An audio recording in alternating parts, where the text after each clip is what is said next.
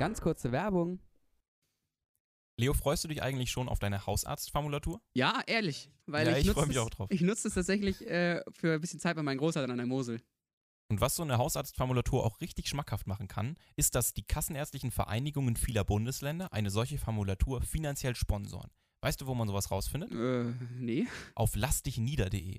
Außerdem kann man da zum Beispiel lesen, wie man sich richtig auf ein Pflegepraktikum, eine Formulatur oder einen PJ-Platz bewirbt. Alle möglichen spannenden Infos rund ums Studium findet ihr auf lassdichnieder.de. Das war's schon. Wie so ein Streuselkuchen. Ja. Jetzt habe ich Lust auf Streuselkuchen, danke. Situs Inversus. Der Vorklinik-Podcast.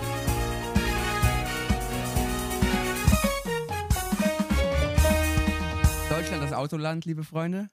Wir haben die Autobahn schon gebaut, letzte Folge. Und müssen uns jetzt noch quasi überlegen, mit was fahren wir eigentlich drauf. Weiß nicht, habt ihr da so Favoriten? An Autos meinst du? Ja. Ich fahr Fahrrad aktuell. also, Also das würde meinen finanziellen Rahmen so dermaßen sprengen, aber Ah ja, gut. Dann, dann sagen wir blutes Fahrrad, ja? Eh quasi Naja. Heidelberg Fahrradstadt, oder? Nehmen wir mit. also jetzt um die Analogie mal kurz aufzulösen. Es geht darum, dass wir Kreislauf schon behandelt haben, die Gefäße. Und jetzt schauen wir uns das Blut genauer an. So ist es. Das hat äh, vor allem fünf Funktionen, die primär im Vordergrund stehen. Äh, einmal, wie gesagt, eine Transportfunktion von ähm, Stoffen, Gasen und so weiter. Andererseits hat das Blut ähm, die Funktion, den pH-Wert im Körper ähm, stabil zu halten, beziehungsweise eben bestimmte Blutbestandteile, also eine Pufferfunktion. Andererseits wird vom Blut ähm, auch gleichzeitig Wärme transportiert. Und ähm, wir haben verschiedene zelluläre und auch ähm, humorale Bestandteile, die eine Immunfunktion gewährleisten. Und letztendlich muss natürlich auch das Volumen des Blutes irgendwie reguliert werden, um den Blutdruck äh, ja, möglichst in einem physiologischen Rahmen zu halten. Genau. Aber was ist Blut überhaupt? Genau, Blut ist zusammengesetzt aus flüssigen und aus zellulären Bestandteilen. Ähm, der flüssige, also nehmen wir jetzt mal so, man sagt immer so als Standardblutmenge ist man so bei 5 bis 6 Litern, das ist natürlich standardisiert. Und wenn man sich so in dem Rahmen bewegt, dann sind wir so bei den flüssigen Bestandteilen, sagen wir mal ungefähr 2,8 Liter. Und das, was im Blut so normalerweise physiologisch im Kreislauf zirkuliert, ähm, an flüssigen Bestandteilen bezeichnet man als Blutplasma. Davon muss man abgrenzen das sogenannte Blutserum. Wenn ich jetzt nämlich anfange, Blut abzunehmen, von irgendjemandem und dieses Blut irgendwie länger stehen lasse, die zellulären Bestandteile abzentrifugiere und nur quasi die flüssigen übrig gebliebenen Bestandteile nehme, dann habe ich kein Plasma mehr, sondern ich habe Blutserum. Woran liegt das? Blut koaguliert, wenn es länger stehen bleibt und dann würden wir quasi die ähm, Bestandteile des Gerinnungssystems, zum Beispiel das Fibrinogen, verlieren ähm, und deswegen grenzt man eben das Serum und das Plasma ab. Möchte man Blutplasma erhalten, außerhalb des ähm, menschlichen Körpers, dann müsste man quasi Blut abnehmen und dieses mit antikoagulatorischen äh, Substanzen wie zum Beispiel Heparin versetzen, um dann eben ähm, Blutplasma zu erhalten. Das, die flüssigen Bestandteile bestehen zu einem ganz, ganz großen Anteil tatsächlich aus Wasser und ansonsten haben wir dann noch so ein paar Plasmaproteine, wir haben Elektrolyte, wir haben Nährstoffe, wir haben Metabolite. Das ist ein Thema, das ausführlich in der Biochemie behandelt wird, vor allem wenn es um die Plasmaproteine geht. Genau. Die andere Hälfte, die ähm, heute den größeren Teil der Folge füllt, ähm, sind die zellulären Bestandteile, die aber tatsächlich einen geringeren Anteil am Blut haben. Ja, also man spricht hier vom sogenannten Hämatokrit. Das ist, wie gesagt, einfach der ähm, zelluläre Anteil des Blutes. Das sind so 42 bis 47 Prozent. Und hauptsächlich machen die Zellen des Blutes die Erythrozyten aus. Also so die äh, typischen roten Blutkörperchen. Das sind 95 Prozent aller Zellen im Blut. Haben wir ungefähr 500, äh, nee, sorry, 5 Millionen pro Mikroliter. Dann ähm, eine kleinere Fraktion machen die Blutplättchen oder auch Thrombozyten aus, sind so 4,8 Prozent, sind circa 250.000 pro Mikroliter. Und dann haben wir noch die weißen Blutkörperchen, also die Leukozyten, die dann auch die immunologischen Funktionen haben. Und es sind nur 0,2 Prozent der Blutzellen, also circa 5000 pro Mikroliter. Wir können uns also merken, es gibt tausendmal so viele Erythrozyten wie Leukozyten. Und da kann man dann noch ähm, anhand, zum Beispiel wenn man ähm, Blut nimmt und das dann ausstreicht auf einem Objektträger, dann hat man einen sogenannten Blutausstrich, den man unter dem Mikroskop betrachten kann. Und dann ähm, schaut man halt, welche Zellen kommen wie häufig vor. Und wenn zu wenige Leukozyten vorkommen, dann bezeichnet man das als Leukozytopenie. Wenn dagegen sehr viele vorkommen und mehr als üblich, dann wird das als Leukozytose bezeichnet. In der Regel haben wir aber im Blutausstrich wirklich ähm, ganz viele Erythrozyten und dann nur noch wenige Leukozyten, die dann sichtbar sind. Genau, und die Zelltypen laufen wir erstmal ab, ja, weil die ähm, sollte man unterscheiden und erkennen können in diesem Blutaustrich, weil das ist, das ist das, ich glaube, das allererste, ähm, das allererste Bild, was ich jemals gesehen habe von der Histologie, den ersten Ausstrich, den wir gemacht haben, ne? Mhm. Ja. Und das ist so ein bisschen der Klassiker und deswegen laufen wir die mal schnell ab und beginnen mit den, mit den Big Playern, den Eris. Ja, quasi den ganzen kleinen Punkten, die man da auf dem ähm, Blutausstrich sieht, wo man irgendwie erst gar nicht drauf kommt, dass es hier Zellen sind. Aber das sind quasi die ganzen Erythrozyten, die dann einfach das absolute Gros einnehmen auf diesem Blutausstrich. Erythrozyten werden innerhalb von acht Tagen gebildet. Da kommen wir gleich nochmal im Detail drauf zu sprechen. Und sie leben dann in etwa 120 Tage. Ähm, da legen sie irgendwelche, ich weiß, ich habe die Zahlen nicht mehr im Kopf, aber in diesen 120 Tagen legen sie halt eine wahnsinnige Strecke zurück. Ähm, da gibt es immer ziemlich faszinierende Werte. Auch zum Beispiel irgendwie Zahlen, wie viele Erythrozyten pro Sekunde gebildet werden und so. Es, ist, es, ist, es sind Größenordnungen, die man sich so eigentlich nicht, nicht vorstellt. Was ist die Aufgabe von Erythrozyten? Ähm, Erythrozyten haben die wesentliche Funktion, dass sie eben Sauerstoff transportieren, Sauerstoff binden und das machen sie vor allem über ähm, das Hämoglobin, das eben zu einem sehr geringfügigen Anteil auch CO2 binden kann. Das ist aber mehr ein Thema in der Physiologie. Erythrozyten haben keinen Zellkern, sie haben auch keine Zellorganellen und gewinnen ihre Energie rein über anaerobe Glykolyse. Das heißt, sie haben, weil sie eben keine Mitochondrien haben, müssen sie quasi eben immer den Teil ähm, der Glykolyse verwenden, wo dann am Ende Laktat entsteht ähm, und sie eben dann quasi nicht über die äh, Atmungskette aerob ähm, äh, Energie gewinnen können. Außerdem haben Erythrozyten ein ausgebildetes antioxidatives System, ähm, zum Beispiel mit einer ähm, Katalase, mit einer Superoxiddismutase, was eben einfach daran liegt, dass wir hier diese relativ gefährliche Kombination aus dem Eisen und ähm, dem äh, Sauerstoff haben, wo tatsächlich hin und wieder mal reaktive Sauerstoffspezies entstehen können. Und deswegen hat quasi der Erythrozyt so ein natürliches Abwehrsystem, um diese ähm, reaktiven, ähm, also um diese Radikale eben dann hier abzufangen und ähm, ja, ungefährlich zu machen. Erythrozyten haben diese ganz typische bikonkave Form. Da kann man sich fragen, warum haben sie eigentlich diese Form? Das hat vor allem etwas mit der Oberflächenvergrößerung zu tun. Warum Oberflächenvergrößerung? Mehr Oberfläche bedeutet gleichzeitig auch mehr Diffusion und deswegen quasi ein schnellerer Austausch von Sauerstoff ähm, entsprechend in der Lunge und in den Zielgeweben. Erythrozyten, habe ich am Anfang gesagt, leben, leben ungefähr 120 Tage und die verlieren im Laufe dieser Zeit ihre Flexibilität. Am Anfang sind sie noch super flexibel, was einfach daran liegt, dass sie sich eben dann durch die Kapillaren durchquetschen müssen ähm, und so weiter. Und deswegen sind sie am Anfang eben sehr flexibel. Diese Fle Flexibilität verlieren sie aber im Laufe der Zeit. Und genau so werden sie am Ende auch aussortiert, nämlich in der Milz. In der Milz, da kommen wir in der nächsten Folge drauf zurück, da gibt es dann eben so ein, so ein Labyrinth an, ja, an retikulären Fasern. Retikulären Fasern, genau, danke. Ähm, und am Ende in den Sinusiden auch so kleine Schlitze und da müssen sie sich durchquetschen und wenn sie sich dann nicht durchquetschen können, dann werden sie eben von Makrophagen abgebaut. Und das passiert im Schnitt eben so nach ungefähr 120 Tagen.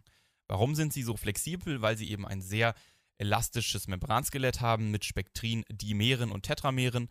Ähm, und in diese Spektrin, Spektrin, Dimere und Tetramere, also in dieses Membranskelett, sind dann entsprechende Transmembranproteine eingelagert. Zum Beispiel das Bande-3-Protein. Dieses Bande-3-Protein ähm, ermöglicht den Austausch von CO2 gegen Bicarbonat, auch wieder im Detail in der Physiologie behandelt. Das bezeichnet man auch als Hamburger Shift. Und neben dem Bande-3-Protein haben wir auch noch das Glykophorin und an der Seite quasi des Glykophorins, quasi außerhalb der Zelle, extrazellulär, ist dann eine ausgeprägte Glykokalix angelagert und diese Glykokalix definiert dann die Blutgruppen-Antigenmerkmale. So ist es. Das quasi als die, als die Big Player. An zweiter Stelle sind ja die Thrombozyten, die eigentlich das, die, die, die Erdenzellezyten nicht verdient haben, weil ich glaube, sie sind per Definition gar keine Zellen, sondern nur Bestandteile, ne? Aber gut, ist halt noch so, Weiß ich gar so nicht. geblieben. genau. Ja, doch, weil Okay. ich, ich glaube, weil- sie halt eben in der Entstehungsgeschichte quasi da irgendwie anders sind. Äh, gibt, es, gibt es Stimmen, die sagen, es sind keine, manche sagen, es sind sie, aber das ist auch nicht so wichtig. Es geht mehr so darum, was sie machen und wie sie aussehen. Thrombozyten sind das, was man klassischerweise als Blutplättchen bezeichnet. Ähm, wie schon gesagt, das sind so 4,8 Prozent der zellulären Bestandteile des Blutes. Die sind auch wirklich sehr klein, nur so ein bis vier Mikrometer. Die haben eine zentrale Rolle in der Blutgerinnung, sagt der Name Blutplättchen an sich schon. Ähm, Thrombozyten haben eine kürzere Lebensdauer als Erythrozyten. Die leben nur etwa fünf bis zehn Tage. Ähm, das ist ganz interessant. Man gibt ja häufig ähm, Aspirin auch als Blutverdünner. Ähm, und dabei wird ähm, letztendlich ein bestimmtes Enzym in den Thrombozyten irreversibel gehemmt. Und diese Thrombozyten haben keinen Zellkern, zwar teils zum Beispiel Mitochondrien, aber die können keine Enzyme neu herstellen. Und wenn dieses Aspirin jetzt die Zyklooxygenase, also dieses Enzym irreversibel hemmt, dann funktioniert dieser Thrombozyt nicht mehr. Und deshalb sollte man zum Beispiel so 14 Tage vor der OP kein Aspirin mehr geben, weil ansonsten nach der OP die Blutgerinnung nicht mehr funktioniert. Diese Thrombozyten, da ähm, kann man besonders im elektronenmikroskopischen Bild Granula erkennen, die man in drei Typen unterteilen kann. Die Alpha-Granula, die zum Beispiel verschiedene Gerinnungsfaktoren enthalten. Ähm, dann die Delta-Granula, die ADP und Serotonin enthalten. Und noch die Lambda-Granula. Insgesamt ähm, ist bei den Thrombozyten noch interessant, dass die, wenn die aktiviert werden für die Blutgerinnung, ähm, erstmal bestimmte Stoffe aus den Granula exozytieren können, also abgeben können und außerdem einen Shape Change durchmachen, also sich in ihrer Form verändern, sobald sie aktiviert werden. Ja, auf jeden Fall ähm, spannende Dinger, äh, auch, äh, auch wenn sie ziemlich klein sind. Aber ähm, die dritte Zellgruppe ist, finde ich witzigerweise, die mit den meisten Untergruppen, auch wenn es nur 5000 pro, pro Mikroliter sind. Mhm. Aber ähm, Also eine ich, sehr differenzierte Gruppe. ja, Ja. ich fand diesen Merkspruch so witzig, ähm, um sich zu merken, welche ähm, quasi am häufigsten vorkommen. Wie war das? Never let monkeys eat bananas oder sowas? Da kommen Ja. wir am Ende nochmal, bringen wir gleich nochmal kurz den Merkspruch. Ja. Genau. Ähm, nur, dass ihr es schon mal gehört habt und quasi diese, diese verschiedenen Zelltypen, die hinter den Buchstaben stecken, gehen wir nochmal Schritt für Schritt durch, dass man sie auch im Blutausstrich unterscheiden kann. Weil allein der Spruch wird wahrscheinlich auch nicht reichen. Ja, äh, unwahrscheinlich. Ähm, genau, wir unterscheiden bei den Leukozyten die Granulozyten, die Lymphozyten und die Monozyten. Ähm, das sind einfach drei unterschiedliche Gruppen, die es hier gibt. Was kann man vielleicht so als allgemeines Merkmal von den Leukozyten eben festhalten? Ja, es sind Immunzellen. Sie haben eine Aufgabe im Immunsystem, ähm, sowohl im adaptiven als auch im angeborenen Immunsystem. Da gerne der Verweis auch auf die ähm, nächste Folge, ähm, nämlich die zu den lymphatischen Organen, wo auch Tim und ich nochmal einen kleinen Einblick in die Immunologie und in die lymphatischen Organe geben. Ähm, und sie haben eben neben dieser, also die Gemeinsamkeit, neben dem Faktor, dass sie alle Immunzellen sind, ist eben, dass sie auch eine relativ ausgeprägte Migrationsfähigkeit haben, ähm, dass sie nämlich quasi nicht jetzt wie zum Beispiel die Erythrozyten und die Thrombozyten immer nur ständig in den ähm, Blutbahnen zirkulieren, sondern dass sie eben je nach Untertyp ähm, zum Beispiel irgendwie nur einmal kurz im Blut sind und dann auswandern oder dass sie ständig eben zwischen Blut und Gewebe oder zwischen Blut und lymphatischen Organen zirkulieren. Also da eben eine relativ ausgeprägte ähm, Beweglichkeit. So, dann haben wir die ähm, Granulozyten, mit denen fangen wir an. Und ähm, Granulozyten allgemein haben etwa eine Größe von 15 Mikrometern, also sie fallen schon deutlich auf im Blutausstrich. Sie sind mm, ja ungefähr doppelt so groß wie so ein Erythrozyt. Also man erkennt sie schon, sie fallen einem ins Auge. Und warum heißen sie Granulozyten? Weil sie Granula haben, ja. Und diese Granula sind dann eben je nach Untertyp für die entsprechende Aufgabe, die sie zu erfüllen haben, gefüllt mit den ähm, ja, Enzymen, die sie eben für diese Aufgabe brauchen. So, die Entwicklung von diesen äh, Granulozyten, die läuft in der Regel über einen äh, stabkernigen Zellkern hin zu einem segmentierten Zellkern. Ja, und wenn man zu viele von diesen stabkernigen Zellkernen hat, dann spricht man von einer sogenannten Linksverschiebung. Wie kommt man jetzt darauf mit Linksverschiebung? Also wenn man sich jetzt hier mal im europäischen Raum bewegt, dann schreiben wir von links nach rechts. Und so sind eben in der Regel auch die, ähm, die, die ähm, Entstehungsreihen, die Reihen der Hämatopoese aufgezeichnet. Von links die Stammzelle, rechts die finale Zelle. Ja, und deswegen haben wir quasi auf der linken Seite ähm, eher Zellen der Vorläuferstufen und auf der rechten Seite die, die eben ausdifferenziert sind. Und wenn wir eine hohe Produktion haben von Granulozyten oder im Speziellen noch von den neutrophilen Granulozyten, dann haben wir ähm, eben mehr Vorstufen und deswegen quasi insgesamt, wenn wir das statistisch verteilen würden, eine Linksverschiebung von äh, diesen, ähm, diesen, diesen Zellstufen, die hier vorliegen. Ja, jetzt kommen wir zu den neutrophilen Granulozyten. Neutrophil sind sie eben genau ähm, deswegen, weil sie nicht angefärbt werden im Vergleich oder im, in Differenz zu den basophilen und den eosinophilen Granulozyten, die wir uns gleich noch anschauen. Charakteristisch bei den neutrophilen Granulozyten oder was man eventuell sehen kann, ist der Drumstick. Das ist quasi ein Anhängsel am Zellkern und dieser ist auch bekannt als Barkörperchen. Er ist nämlich nur bei, also er kommt nämlich nur bei Frauen vor und ist das inaktivierte zweite X-Chromosom. Neutrophile Granulozyten können wir uns wie die Schnelleingreiftruppe unseres angeborenen Immunsystems vorstellen. Ähm, und Schnelleingreiftruppe heißt, die haben wirklich auch eine besonders ausgeprägte Migrationsfähigkeit, bewegen sich also sehr schnell. Die neutrophilen Granulozyten sind dann vor allem auch dafür da, zum Beispiel Bakterien zu phagozytieren, also in sich aufzunehmen. Und dann haben die eine besondere Funktion, die können nämlich einen sogenannten oxidativen Burst in sich auslösen. Dazu haben sie ein Enzym, die sogenannte NADPH-Oxidase die dazu führt, dass in spezialisierten Kompartimenten reaktive Sauerstoffspezies entstehen. Die sind ja eigentlich schlecht für unseren Körper, aber genauso sind die schlecht für Bakterien und können daher zur Bekämpfung von diesen Erregern benutzt werden. Wie Das- Das sind auch die Dinger, die, äh, die so in so, in so Bakt äh, antibakteriellen und, und, so, und so Schimmelpilzreinigern drin sind. Fand ich recht witzig, habe ich letztens einen gekauft und da ist einfach dasselbe Zeug drin, Mhm. wie in diesen oxidativen Bursts verwendet wird von den neutrophilen Granulozyten. Also fühlt euch wie ein Granulozyt, wenn ihr jemals einen Schimmelreiniger kauft. Ja, genau. Und ähm, neben den neutrophilen Granulozyten haben wir eben auch noch die basophilen Granulozyten. Und ähm, die basophilen Granulozyten sind jetzt eben, oder beziehungsweise die Granula der basophilen Granulozyten werden jetzt eben dunkel, basophil angefärbt. Ähm, und daraus resultiert, dass sie so ein bisschen den Zellkern überdecken. Das kann differentialdiagnostisch ein wenig zur Verwirrung führen mit den Lymphozyten. Da kommen wir gleich drauf zu sprechen. Aber erinnert euch, wir haben hier Granula. Ja, also man erkennt schon, dass diese Markierung hier relativ eher so punktuell ist und nicht wie beim Krümelig. Lymph. Krümelig, genau. wie so ein Streuselkuchen. Ja. Mm, Jetzt habe ich Lust auf Streuselkuchen, danke. Und nicht so ähm, kontinuierlich, wie es beim Lymphozyten ähm, eben vorliegt, weil da ja der gesamte Zellkern so angefärbt ist. Gut. Was machen die basophilen Granulozyten? Das ist im Prinzip, glaube ich, nicht, nicht 100% verstanden. Ähm, man kann nur eine sehr große Ähnlichkeit zu den Mastzellen festhalten.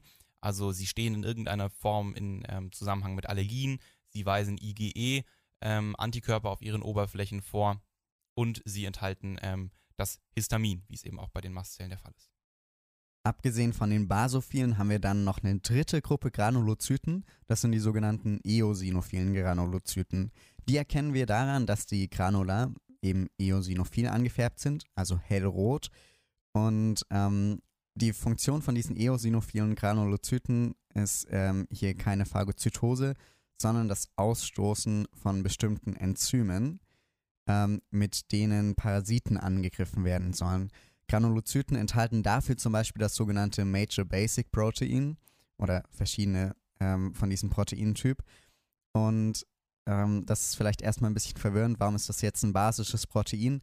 Aber eosinophil an sich bedeutet ja einfach säureaffin und damit basisch. Deshalb haben die jetzt hier das Major Basic Protein und ähm, das greift letztendlich auch Parasiten an.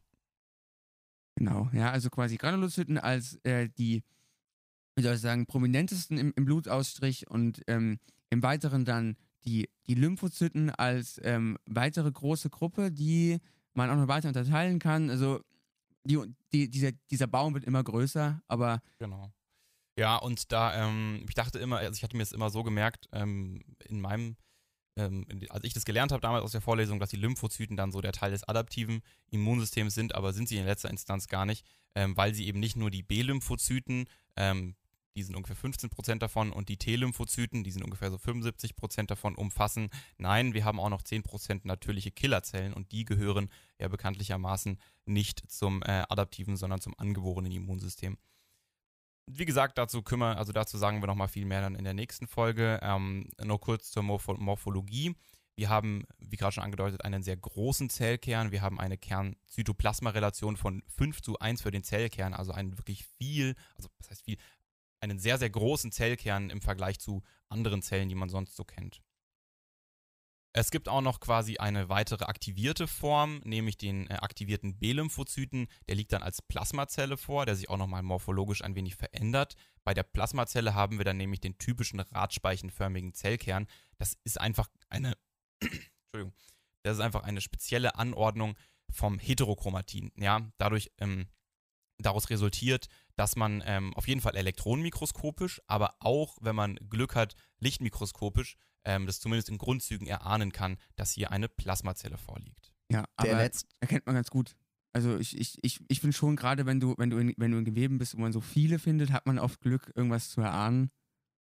Also ich Weißt finde nicht? eher ehrlich gesagt, Histologie ist immer auch ganz viel Kaffeesatzleserei, gell? Ja, Also man kann ja, ja. irgendwie so bei ganz vielen Zellen irgendwie auch viel rausholen, aber Es ja, hilft halt immer, verstehen, wenn man mehrere Zelltypen hat. Ja. Dann kann man sie ganz gut unterscheiden, aber wenn man eine einzelne hat, dann Ja, gibt es okay. häufig Ja, okay, Verwechslungen. okay, okay. Ähm, die letzte Gruppe, die wir ähm, hier noch besprechen müssen, sind die sogenannten Monozyten. Die sind recht groß, bis zu 20 Mikrometer sogar, haben einen eher nicht zentrierten Zellkern, der in der Regel so nierenförmig ist, aber ähm, der ist zum Beispiel nicht segmentiert daran. Also ich finde, Monozyten erkennt man in der Regel ganz gut. Die Monozyten sind die Vorstufen von vielen Makrophagen, die in unserem Körper vorkommen. Ähm, und später dann ins Gewebe auswandern können. Insgesamt äh, bezeichnet man diese Makrophagen, die von den Monozyten abstammen, als mononukleäres phagozytäres System, MPS kurz. Und da gehören wirklich Makrophagen verschiedenster Gewebetypen dazu. Äh, wir kennen zum Beispiel die Mikroglia aus dem ähm, ZNS oder auch die Osteoklasten aus dem Bindegewebe.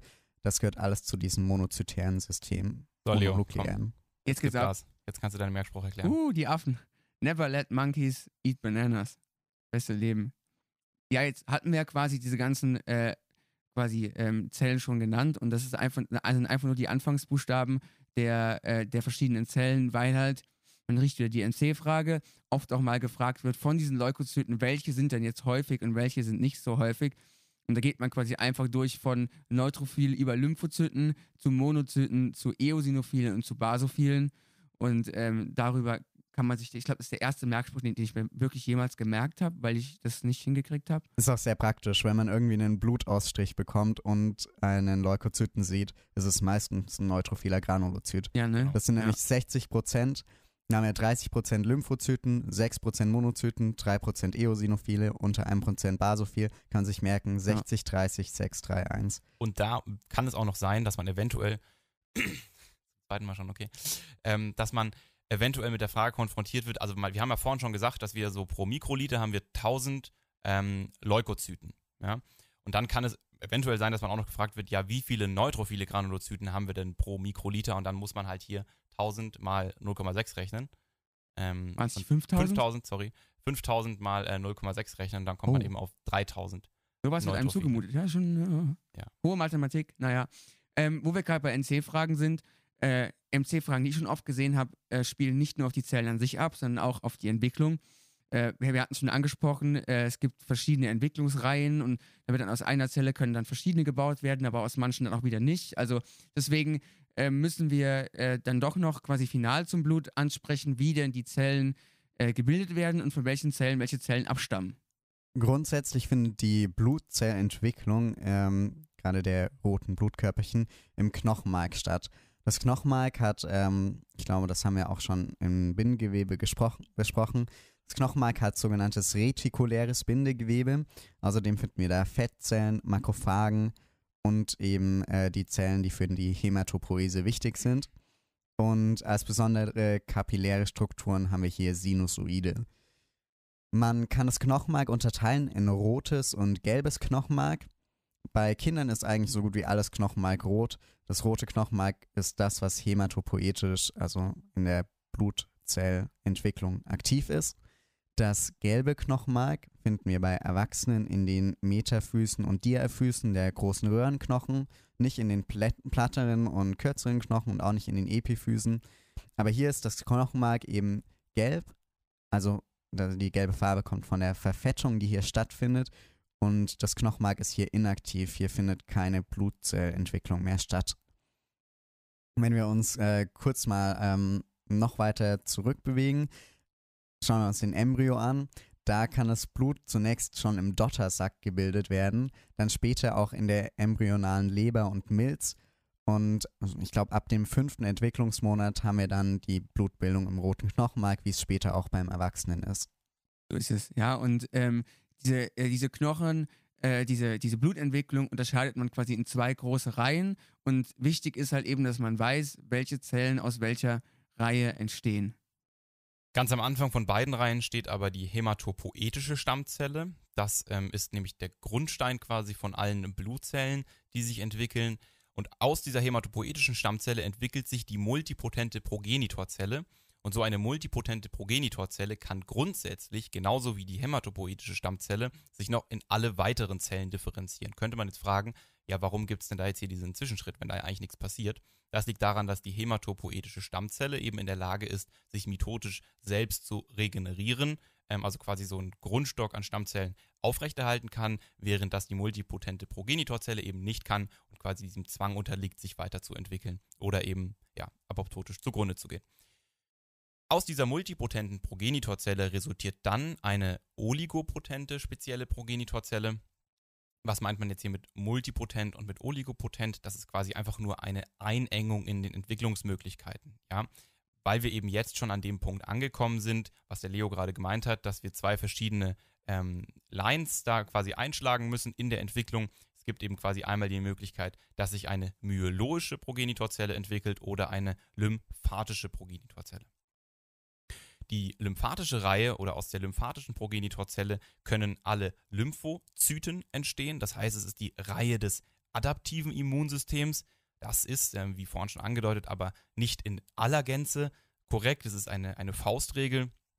Aber es gibt eben zwei Ausnahmen, nämlich die natürliche Killerzelle und die ähm, plasmazytoide dendritische Zelle. Das sind beides Zellen des angeborenen Immunsystems, die aber aus der lymphatischen Reihe kommen. Ja, und alle weiteren Blutzellen, eben außer den Lymphozyten, die kommen dann aus der myologischen Reihe. Kann man nicht auch aufgrund dieser, dieser Ausnahme auch ähm, Leukämien unterscheiden, quasi in äh, myologisch und lymphatisch? Ne? Hat, liest man doch auch des Öfteren mal, äh, äh, dass man da halt eben auch, da, also quasi da kommt der Name her, dass man diese ähm, okay. Leukämien unterteilen kann. Da gibt es auch häufigere und nicht so häufige, aber das hatte ich mal gelesen, dass man darüber äh, diese, die, diese Leukämien einteilt.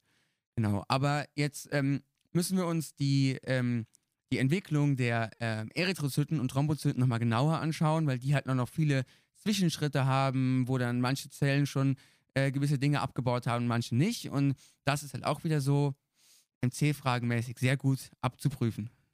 Bei der Entstehung von Erythrozyten spricht man von der Erythropoese. Hierbei ähm, haben wir im Knochenmark Inseln, wo sich quasi um eine Makrophage herum eine Gruppe an Zellen anlagert. Das ist die sogenannte hämatopoetische Insel. Der Makrophage sezerniert hier Wachstumsfaktoren und ähm, gibt Eisen ab, der, äh, was letztendlich von den Zellen benutzt wird, um äh, Hämoglobin herzustellen, was ja ein eisenhaltiges Protein ist. Und äh, Später in der Entwicklung phagozytiert dieser Makrophage außerdem den Zellkern der sich entwickelnden Zelle, weil wir wissen ja, ein Erythrozyt selbst hat keinen Zellkern mehr. Es gibt jetzt fünf wichtige Stufen in dieser Entwicklung. Zunächst einen Proerythroblasten, dann einen Erythroblasten, der entwickelt sich weiter zum Normoblasten und dann äh, kommt der Punkt, wo der Makrophage den Zellkern, Zellkern phagozytiert und dann haben wir einen Retikulozyten, das ist wie gesagt der erste ohne Zellkern und aus dem entwickelt sich der fertige Erythrozyt. Wir können uns allgemein merken, in dieser Entwicklung hat die Zelle immer mehr Hämoglobin und immer weniger Ribosomen, weil die Ribosomen müssen ja dieses Protein synthetisieren und irgendwann ist genug da und deshalb werden das immer weniger. Diese Erythropoese wird hauptsächlich durch ein Hormon gesteuert, das sogenannte EPO oder auch Erythropoietin. Dieses EPO wird in der Niere synthetisiert. Ähm, da kann man jetzt überlegen, warum ist das der Fall? Die Niere selbst ist äh, sehr gleichmäßig durchblutet, was wichtig ist, weil sie ja auch ähm, für die ähm, Regulation des Blutdrucks etc. wichtig ist. Und die Niere hat einen sehr hohen Sauerstoffverbrauch aufgrund der vielen Funktionen, die dort ablaufen müssen. Deshalb ist die Niere sehr sensibel ähm, wenn der Sauerstoffgehalt unseres Blutes ähm, abfällt. Und der fällt eben ab, wenn wir zum Beispiel zu wenig Erythrozyten haben, die unseren Sauerstoff zu den Geweben transportieren. Bei Sauerstoffmangel wird jetzt hier in der Niere der Hypoxie-induzierte Faktor oder auch HIF ähm, weniger abgebaut. Also der wird eigentlich nicht verstärkt gebildet, sondern wird einfach nur weniger abgebaut und dadurch liegt er jetzt mehr vor und sorgt letztendlich dafür, dass dieses Hormon Erythropoietin synthetisiert wird. Und dieses Erythropoietin sorgt jetzt im Knochenmark dafür, dass die Erythrozyten Vorstufen seltener äh, in die Apoptose eingehen, also seltener abgebaut werden, wodurch wir am Ende mehr Erythrozyten übrig haben. Das war jetzt ein bisschen kompliziert, aber es ist letztendlich also so, wenn in der Niere Sauerstoffmangel herrscht, haben wir HIF, dann wird EPO gebildet und das EPO sorgt für mehr Synthese von Erythrozyten, damit wir dann mehr Sauerstofftransportkapazität haben. Das ist ja Genau. quasi zweimal Ja. das Aussetzen eines negativen Prozesses. Ja. Ne, also erst das Aussetzen des Abbaus und dann das Aussetzen der Apoptose. Die Idee ja dahinter ist ja, dass äh, zwei Prozesse quasi gegenläufig ablaufen im Körper, was eigentlich blöd ist, weil da hat man einen hohen Energieverbrauch.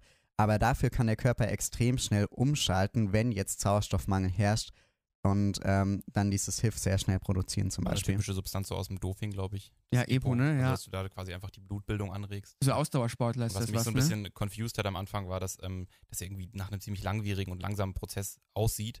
Ähm, aber das ist auch zum Beispiel, wenn man irgendwie jetzt umzieht, irgendwie ähm, auf die Berge oder so, wo halt irgendwie der Sauerstoffgehalt einfach druckbedingt geringer ist, das ist dann so eine langfristige Anpassung eben auch. Ja, ähm, ja. Deshalb macht man ja auch Höhentraining. Genau, ja. Und das letzte Thema heute, da geht es um Spätzle. Also wurde mir mal gesagt, äh, dass man das vergleicht mit, mit einem Spätzlehobel. Ja, äh, ja, ich, ich, ich komme gleich nochmal drauf. Aber ja, doch, ich, ich, ich kann's mir Thrombopoese, meine Damen und Herren. Genau, Thrombozyten entstehen aus den Megakaryozyten. Megakaryozyten sind tatsächlich mega große Zellen, die haben mehrere Zellkerne ähm, und sie sind jetzt quasi hier eben im Knochenmark und strecken so ihre Ärmchen, man spricht dann auch von den sogenannten Proplatelets, über die Migrationsporen aus dem Knochenmark und dort werden sie dann einfach über die Scherkräfte des Blutstroms abgetrennt, die Proplatelets, und es entstehen eben die Platelets. Und das sind die genau Spätzle quasi, gell? Das sieht aus die wie ein Spätzle. Spätzlehobel. Okay. Wurde mir mal gesagt, ich meine, wir sind ja in Barbühl, ne, da ist ja quasi so die schwäbischen Spätzle. Ja gut, es ist Mhm. Baden, aber ja, wie auch immer, ja. sind da so ein bisschen mit drin. Aber da, also ein Dozent hat mal gesagt, das, das sähe ja aus wie Spätzlehobel. Eingängig, denke ich. Ja, Ja. also wer jetzt Hunger hat, ich habe ich hab welchen. Und so ein Megakaryozyt, der synthetisiert eben ungefähr 1000 bis 3000 Thrombozyten und hier reden wir dann eben nicht vom Erythropoietin, das diesen Prozess triggert, sondern vom Thrombopoietin und das stammt nicht aus der Niere, sondern aus der Leber. Genau. Und damit enden wir. Jetzt hatten wir schon Streuselkuchen und Spätzle. Freunde, ich habe Hunger. Deswegen ist gut, dass wir erstmal fertig sind. Das Blut ist abgehakt. Ähm, danach. Und, ja. Und alle, die irgendwie sich jetzt zum Beispiel fragen, ja, wo fließt das Blut eigentlich entlang, da können wir die Folge empfehlen zu dem äh, Kreislaufsystem. Und alle, die sich fragen, ja, was ist jetzt eigentlich genau mit den Lymphozyten, für die können wir uns Oh. für die Folge zu den lymphatischen Diese Organen Folge kann, kann, unbez nee, kann bezahlte Werbung enthalten. Oh. Na gut, Freunde. Dann bis zum nächsten Mal zu den lymphatischen Organen. Bis gleich. Ciao, Tschüss. ciao.